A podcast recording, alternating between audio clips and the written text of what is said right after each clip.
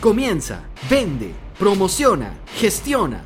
Aprende de los expertos del e-commerce que Shopify pone a tu alcance en el ciclo de podcast Masters del e-commerce.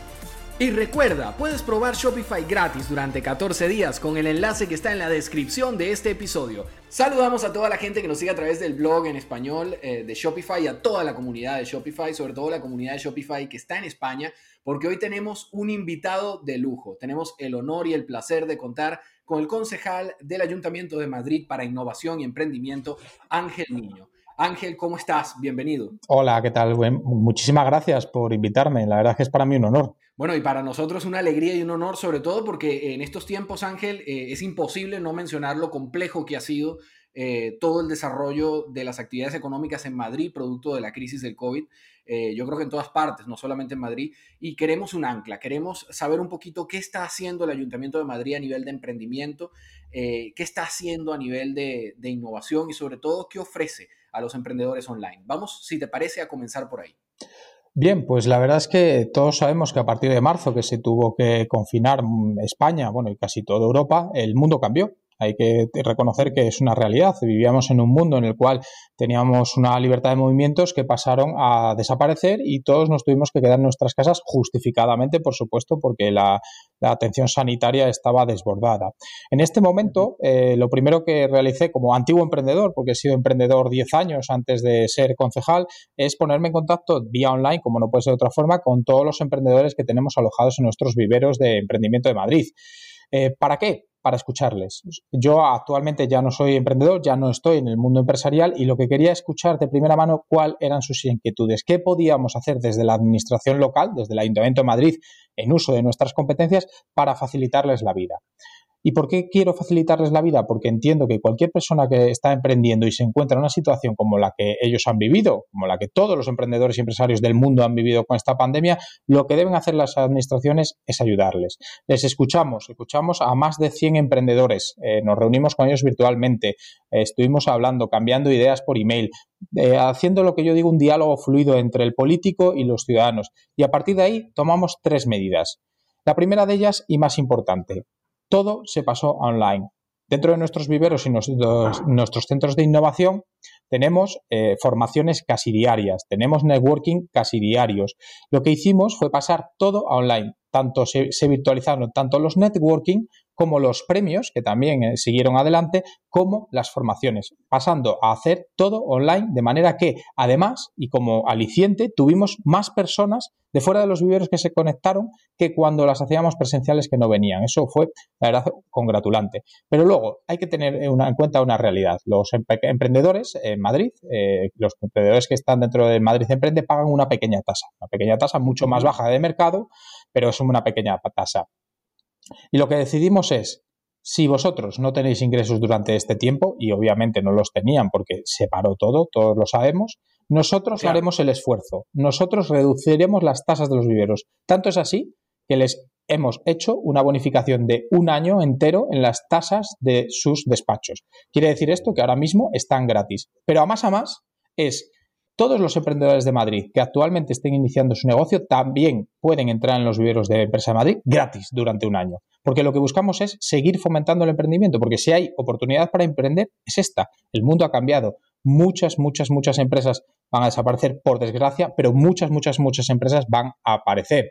Y solo tenemos que recordar el 2008. En el 2008 fue una gran crisis que afectó a todo el mundo, pero en el 2008 fue cuando se consolidaron los grandes gigantes tecnológicos. Del 2008 al 2020 se han crecido exponencialmente las empresas que se dedican a tecnología. Y por último, última medida.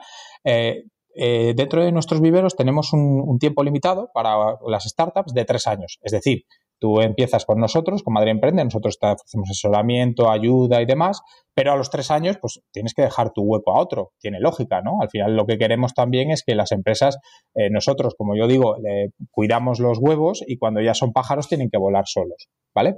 Pues entendimos que este año, que el año COVID, como yo suelo decir, que supongo que será de marzo a marzo del 21, pues es un año, digamos, muy difícil. Por eso decidimos aumentar también a un año más, a cuatro años, el tiempo máximo que podían estar nuestros viveristas en, nuestros, en, nuestros, en nuestras instalaciones. De tal modo que se aseguran que un año, además de tenerlo gratis, pueden seguir estando ahí para centrarse en lo que es importante, que es que sigan manteniendo sus negocios. Ángel, el caso tuyo es un caso eh, particular, diríamos que afortunado y feliz, ¿no? Dentro de la política, porque vienes del mundo del emprendimiento, como bien lo decías, inclusive fuiste profesor, has dado cursos de formación en blockchain, eh, has trabajado la parte de la construcción de imagen corporativo, has, emprendido diferentes proyectos, es decir, has vivido esto, tú lo has, lo has, vivido y lo has padecido con sus alegrías y con sus, con sus dificultades. Entonces, tienes una empatía natural con el mundo del emprendimiento producto de esto. Eh, ¿Entiendes bien eh, cuáles son las dificultades a las que se enfrenta un emprendedor en Madrid en este momento? ¿Podrías, por ejemplo, mencionarnos cuáles consideras tú que son las tres mayores dificultades que tendría un emprendedor en Madrid en estos momentos?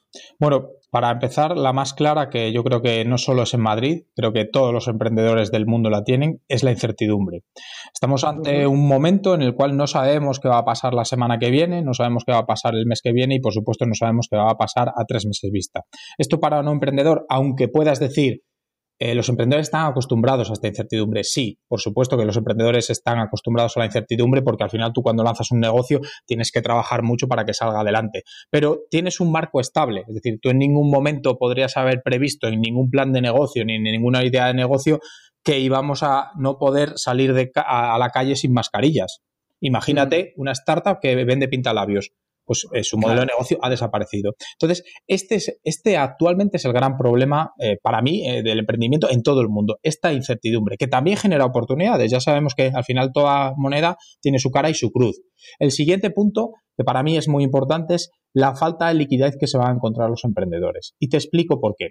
Ahora mismo es cierto que existen una serie de avales, una serie de ICOs, una serie de dinero que está dispuesto a transferirse al ecosistema emprendedor. Pero antes de marzo, todos los fondos de inversión ya tenían, y te hablo a nivel mundial, ya tenían el foco puesto en las startups tecnológicas de todo el mundo. Ya no te hablo de americanas, chinas o, de otros sitios, de todo el mundo. O sea, yo me he reunido con diferentes fondos de inversión que querían venir a Madrid, que lo que me decía es, preséntame startups que yo quiero verlas. Entonces, esa financiación yo tengo mis dudas que pueda seguir siendo tan, tan fuerte y con tanto interés por las mismas. A mí me encantaría, la verdad, porque yo creo que para salir de esta hace falta innovación y emprendimiento, pero de momento no puedo decir que, que esa financiación vaya a seguir adelante. Y lo siguiente, y una cosa muy, muy importante, todos los negocios ahora mismo tienen que entender que tienen que tener parte online. Si no tienen parte online, van a desaparecer. Esto es una realidad. Suena muy duro, suena muy difícil, pero yo creo que las cosas hay que decirlas claramente. Y es una de las cosas que yo siempre agradecía cuando era emprendedor, que, cuando alguien me dijera, oye, te estás equivocando, me lo dijera, te estás equivocando. Pues yo creo que ahora mismo cualquier negocio que no tenga parte online, dado la situación en la que vivimos, en la que no sabemos qué puede pasar el año que viene, ojalá todo vuelva a la normalidad y yo seré el, hombre más feliz del mundo, pero no, no, lo sabemos, no lo sabemos. Entonces, como no lo sabemos, la parte online es indispensable en cualquier negocio y es algo que tienen que tener en cuenta los emprendedores y si no, es una gran dificultad para ellos. Decía, decían unos, unos eh, expertos con los que estábamos trabajando en áreas de emprendimiento en, en, Latinoamérica y también en España, porque trabajan en el mundo hispano, que el COVID ha sido como que uno de los factores más grandes de transformación digital. ¿Tú crees eso? ¿Tú crees que el COVID ha empujado a los negocios a, a dar ese salto definitivo al comercio online? Bueno, yo creo que el COVID ha traído un confinamiento y el confinamiento es el verdadero responsable de que todo haya pasado online. Y sin duda, o sea, yo el, mejor ejemplo que, es una realidad y que puedo decir es, eh, yo, yo llevo teletrabajando más de 10 años, o sea, porque al final mi vida, yo vivía entre Madrid y Barcelona y tenía que teletrabajar diariamente, una cosa a lo que estaba acostumbrado. Pero intentaba imponer esa cultura en, en mis empresas y era imposible. O sea, la gente no, no quería quedarse en casa trabajando o no quería eh, salir del despacho y seguir trabajando, cosa que entiendo perfectamente, porque al final eh, no hablo de echar más horas, como se suele decir vulgarmente, sino hablo de que, oye, ¿por qué no quedas en casa trabajando y te ahorras una hora de viajes todos los días? No quería, decía, no, yo es que en mi casa no me concentro. Entonces, ¿qué es lo que ha traído este confinamiento? Este confinamiento ha traído a la gente que aprenda a trabajar desde casa y ese ha sido el primer paso para realizar el resto. Hablamos, por ejemplo, en el foro en el que estamos podemos hablar claramente, las ventas online en España se han multiplicado. Eh, siguen multiplicándose, porque la gente ya entiende que comprar online es algo que tiene que hacer sí o sí, independientemente de que pueda salir o no salir de casa, ha descubierto que la compra online es cómoda, es segura y por tanto la siguen haciendo. Por tanto, sí, el confinamiento que nos ha traído el COVID ha cambiado el mundo y ha cambiado, ha digitalizado a, a las pocas personas o a las muchas personas que quedaban por digitalizarse. Mm, sobre todo a ciertas líneas de negocio, ¿no? Como la alimentación, que culturalmente no estaba del todo bien visto eso de comprar, de hacer la compra del mercado online y, durante el confinamiento, pues se ha hecho. Ahí también tengo que, dar eh, mm, mucha, mucha culpa de que las eh, ventas online en, determinados puntos no funcionaran, era porque no se les prestaba atención. O sea, yo conozco muchas empresas que, a las cuales he ayudado a transformarse digitalmente y bueno, pues le prestaban una atención muy justa porque no era su gran ingreso. sus ingresos venían de otro sitio y yo entiendo perfectamente que cualquier empresario sabe y puede elegir dónde le presta más o menos atención. Ahora, con este cambio, todas las empresas están prestando mucha más atención a la parte online y eso hace que los clientes estén más satisfechos y lo utilicen más. Por tanto, es, claro. Y te voy a poner un ejemplo que me ponía un amigo mío hace unos cinco años que, empezó a funcionar una, cadena de ventas en España eh, de alimentación y decía, es que yo compraría online, pero me traen las lechugas más pochas. Entonces, e, es una realidad, es una realidad. Ahora ya no. Ahora la venta online es tan importante que los las propias cadenas de alimentación, las propias eh, pequeñas empresas, los propios comercios, dedican a una persona exclusivamente a seleccionar los productos a mano. Y eso es importantísimo. Genera mucha calidad y al final genera que el cliente repita. Se ha ido convirtiendo eh, la venta online no en un extra, sino en el core business también, ¿no? O por lo menos en algo muy necesario en algo a lo que hay que prestar atención desde cualquier punto de vista de negocio. Es decir, ahora mismo, si alguien no se centra en la venta online, eh, no va a poder continuar a 5 o 10 años vista, independientemente de lo que pase con esta pandemia. La venta online tiene que ser el core de negocio o el segundo core. Es decir, ¿tú no crees que esto sea una, una situación temporal, sino que esto es algo que se va a establecer ya como un patrón? Por supuesto que no. O sea, por supuesto que se va a establecer como patrón y además un, patrón, un patrón increscendo. Y te explico por qué. Eh, yo, ya soy mayor, yo ya tengo 36 años y, siempre he sido nativo, siempre he intentado eh, ser un early adopter, e intentar eh, probar todo lo nuevo que iba saliendo porque siempre me ha gustado. Soy un poco friki porque también soy ingeniero. Esto, esto es una realidad y hay que reconocerlo, no pasa nada.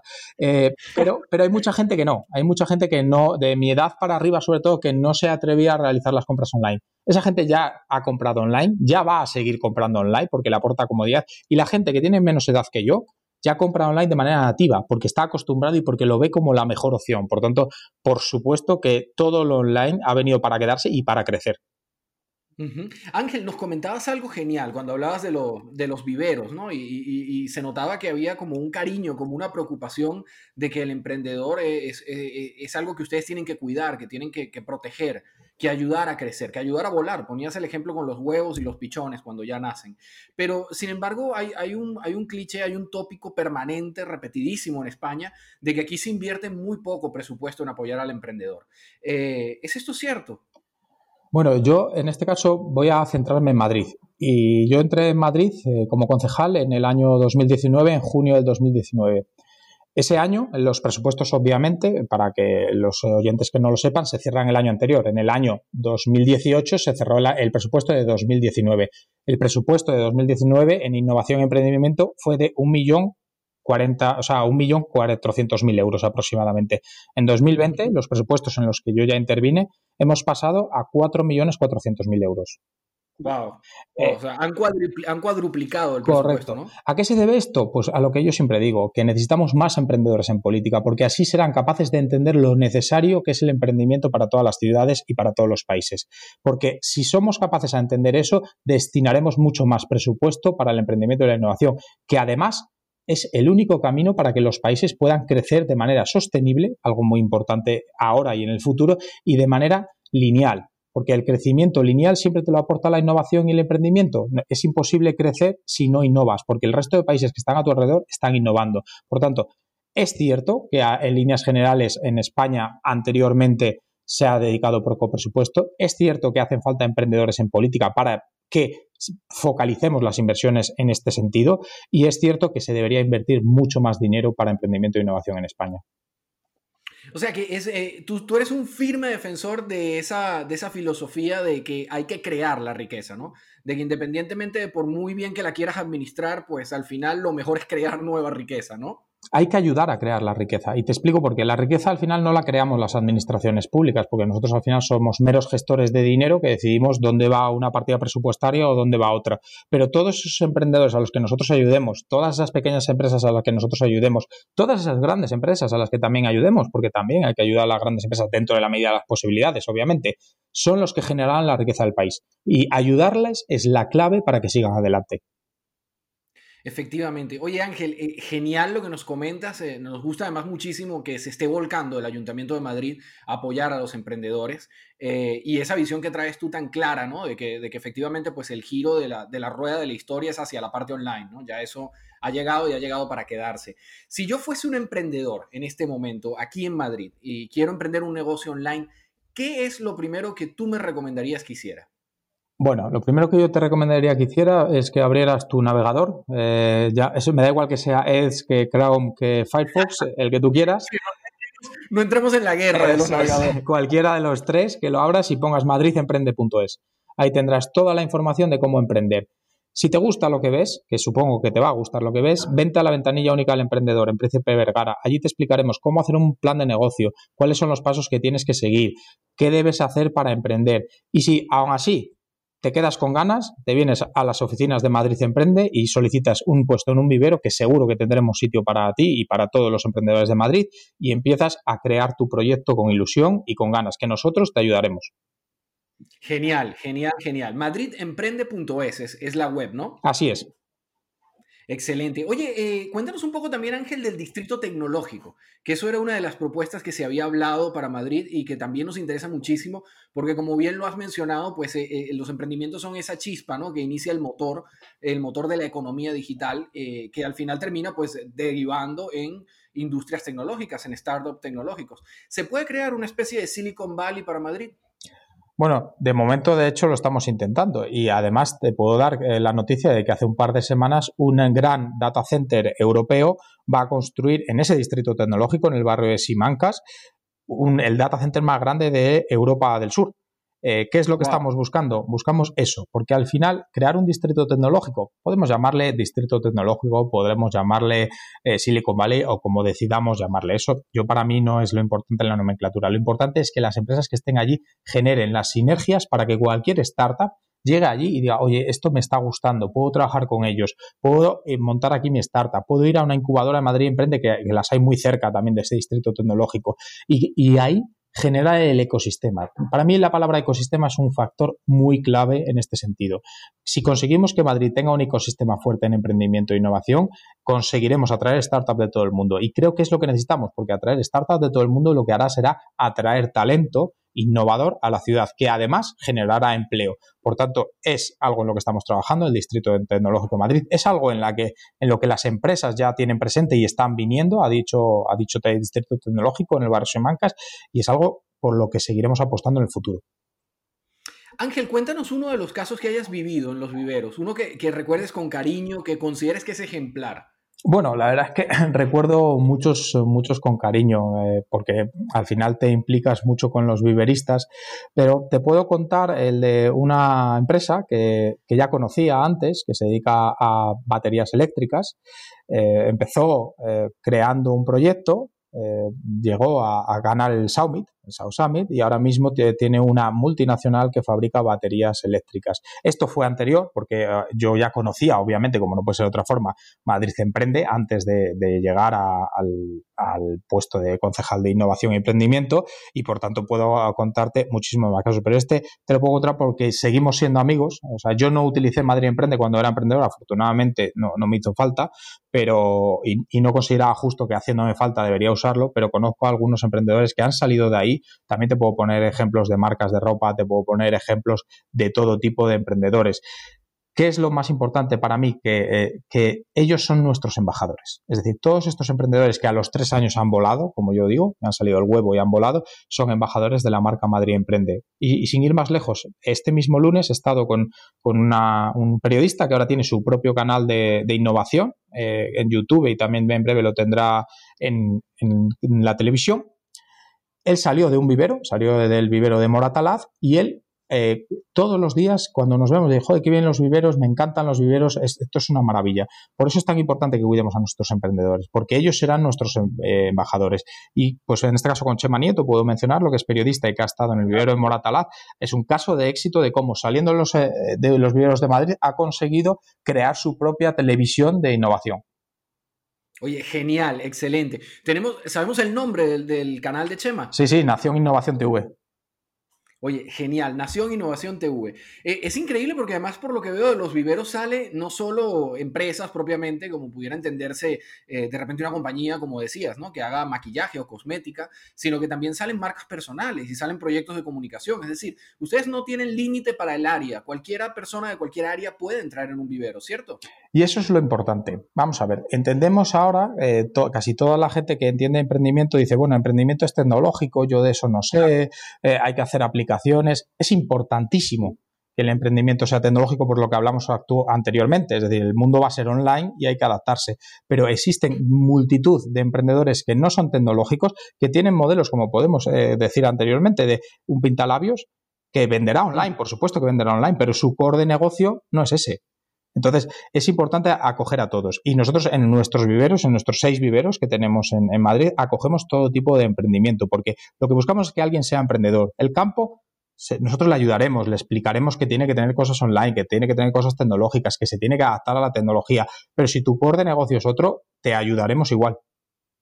O sea que en el vivero cabe todo, desde el que hace los quesos artesanales hasta el que desarrolla aplicaciones. Así es. De, a, todo lo que pase por emprendimiento en la ciudad de Madrid cabe en nuestros viveros de emprendimiento. Oye, genial, excelente. Ángel, te vamos a hacer una última pregunta en la que te vamos a meter en un pequeño compromiso. Queremos que te mojes un poco y nos defiendas a Madrid y nos digas por qué yo como emprendedor tengo que empezar en Madrid y no en otra ciudad de España. Bueno, eh, Madrid es eh, la ciudad más grande de España, es la ciudad mejor posicionada para conectar Latinoamérica con Europa. Esto es una realidad, es un puente natural. Es una ciudad es la capital de Iberoamérica, ¿no? Correcto, correcto. O sea, ya lo has dicho tú, eh, me lo estás poniendo fácil. ¿Esto qué nos da? Esto nos da muchísimas ventajas. La primera de ellas, el público potencial de cualquier startup o emprendedor que se instale en Madrid es muchísimo más grande que cualquier otra ciudad, porque como tú lo has dicho, es la capital de Iberoamérica. En segundo lugar, es la sede de grandes empresas. Casi todas las grandes empresas del IBEX están aquí, eso abre muchas puertas.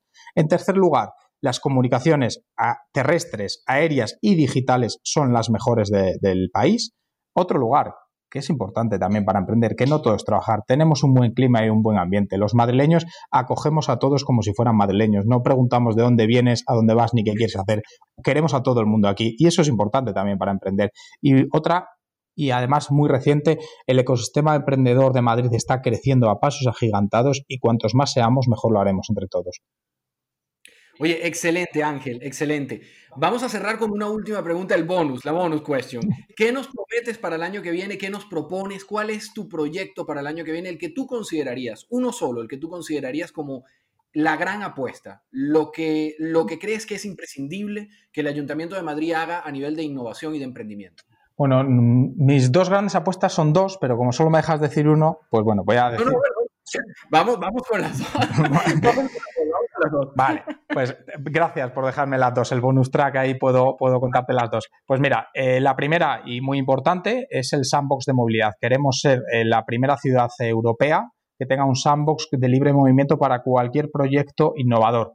Como sabemos, todas las ciudades, pues al final tienen una serie de restricciones en movilidad, eh, que bueno, son las que son y es la realidad. Las normativas hay que cumplirlas y nosotros lo que queremos crear es, dentro de Madrid, un espacio físico para que cualquier empresa de movilidad pueda instalar su solución en pocas semanas. Es decir, que venga al ayuntamiento, que nos la proponga, que se vea la viabilidad de la misma y que no tenga que pasar la burocracia que tiene que pasar normalmente, que pueda realizar sus pruebas de concepto en real para ver si su modelo de negocio funciona. Y el siguiente, que yo lo llamo mi niña bonita, es eh, la creación de la inteligencia artificial en Madrid. Eh, hay muchas empresas de inteligencia artificial por todo el mundo. En Madrid también hay muchas empresas de inteligencia artificial, pero desde el Ayuntamiento de Madrid queremos aunar esfuerzos para poder posicionar a Madrid como capital europea de la inteligencia artificial. Para eso hemos creado ya el clúster de inteligencia artificial, al cual animo a todos a apuntarse, y también estamos trabajando en la idea de crear un edificio de startups y grandes empresas de inteligencia artificial, para que cualquiera que tenga una idea, cualquiera que tenga ganas, cualquiera que tenga enfoque en la inteligencia artificial, pueda entrar y empezar a trabajar en este ámbito que yo considero que es de los más importantes de la próxima década.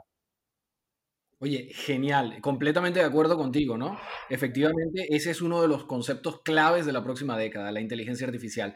Ángel, eh, muchísimas, muchísimas gracias por acompañarnos. Ha sido un verdadero placer estar contigo. Ángel Niño, emprendedor, formador de emprendedores concejal de Ciudadanos en Madrid y para los ciudadanos también en las áreas de emprendimiento e innovación. Ángel, muchísimas gracias por acompañarnos y esperamos verte muy pronto en otro próximo episodio de Masters del e-commerce. Muchísimas gracias a vosotros por darme esta oportunidad para, poder explicar lo que estamos haciendo en Madrid, para poder eh, demostrar que Madrid es un líder en emprendimiento e innovación y sobre todo muchísimas gracias por el trabajo que realizáis por el emprendimiento y la innovación que al final es lo más importante. Debemos entre todos crear un ecosistema de emprendedores innovadores que sea capaces a poder ser entre todos capaces a decidir el futuro del mundo desde el emprendimiento y la innovación.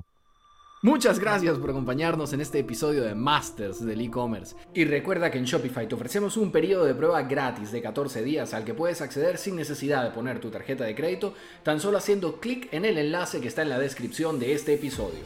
Esperamos verte nuevamente en otro capítulo de Masters del e-commerce.